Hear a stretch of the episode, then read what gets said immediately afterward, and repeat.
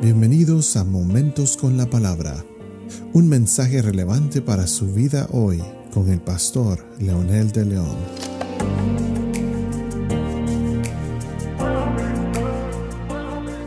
Saludos amigos y amigas, aquí estamos nuevamente con un episodio más de Momentos con la Palabra.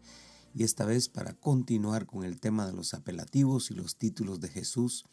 Y en el episodio anterior hablamos del alfa y la omega que las dos principales letras del alfabeto griego, porque es la primera y la última, y dentro de ese alfabeto hay tantas cosas que se pueden escribir y decir, y eso es exactamente Jesús, que puede hacer cualquier cosa de acuerdo a su poder y a su gracia. Hoy vamos a hablar de algunos nombres que tiene Jesús desde el Antiguo Testamento y también el Nuevo Testamento. Y empezamos con el del libro de Mateo capítulo 1 versículo 23 que dice Emanuel, el texto usado por Mateo literalmente del libro de Isaías cuando dice, aquí la Virgen concebirá y dará a luz un hijo y le pondrás por nombre Emanuel, que traducido significa Dios con nosotros. Interesantemente que el Cristo que nosotros conocemos, el Jesús de Dios en el Nuevo Testamento, era visto como el Dios con nosotros y esto, por supuesto, tiene un significado maravilloso cuando unimos los nombres. Luego viene el término Jesús, fue el nombre que le dieron los ángeles cuando se revelaron en sueño a José.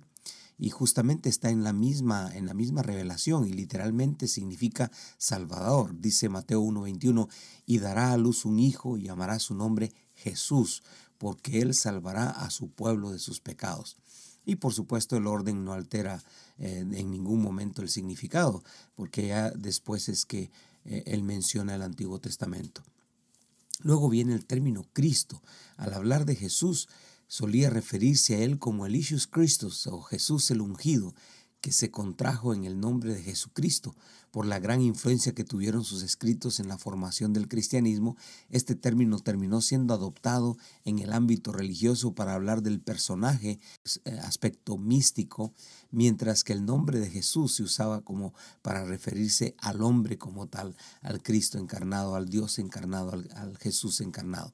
La palabra Cristo entonces vino al griego como una traducción del hebreo de Ha-Meshaya o Mesías, que significa ungido.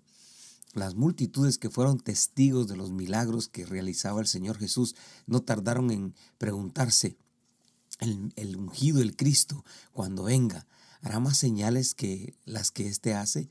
Algunos de la multitud decían, verdaderamente este es el profeta, o también en el término original, este es el ungido. la mujer samaritana dijo, sé que ha de venir el Mesías, o sea, el ungido, el llamado el Cristo. Eh, Jesús le contestó, yo soy el que habla contigo. Y ahí entonces se deriva el nombre de Jesús Cristo o Cristo Jesús y ahora como nos decimos religiosamente se unió Jesucristo.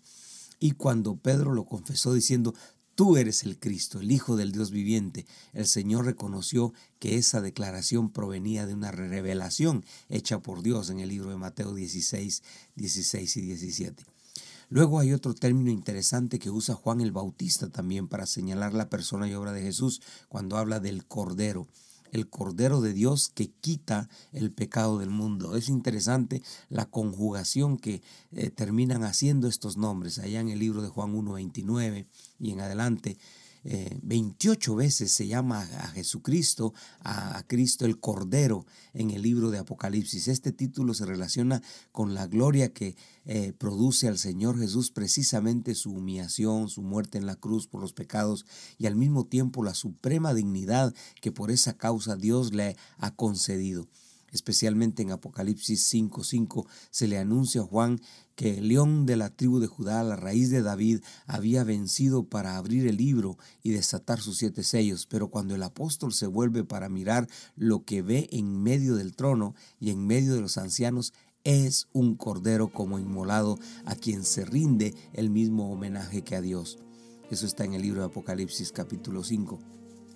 Es interesante, por lo tanto, observar cómo el nombre de Jesús, Emanuel, el Cristo, el Cordero, eh, unido todo, podríamos decir entonces, Emanuel, Dios con nosotros, eh, Jesús eh, salvando al mundo, Cristo, el ungido de Dios para salvar al mundo, y el Cordero, el, sacrificio para que el mundo sea salvo.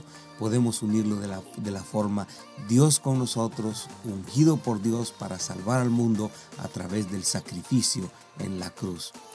¿Tiene sentido? Sí tiene sentido. Y creo que cobra un sentido tan extraordinario y maravilloso pensar que toda la escritura está relacionada en este mismo tema. Y Jesús sigue siendo Dios, el Señor que puede salvarnos. Ore conmigo diciendo, amado Padre, gracias por Jesucristo tu Hijo.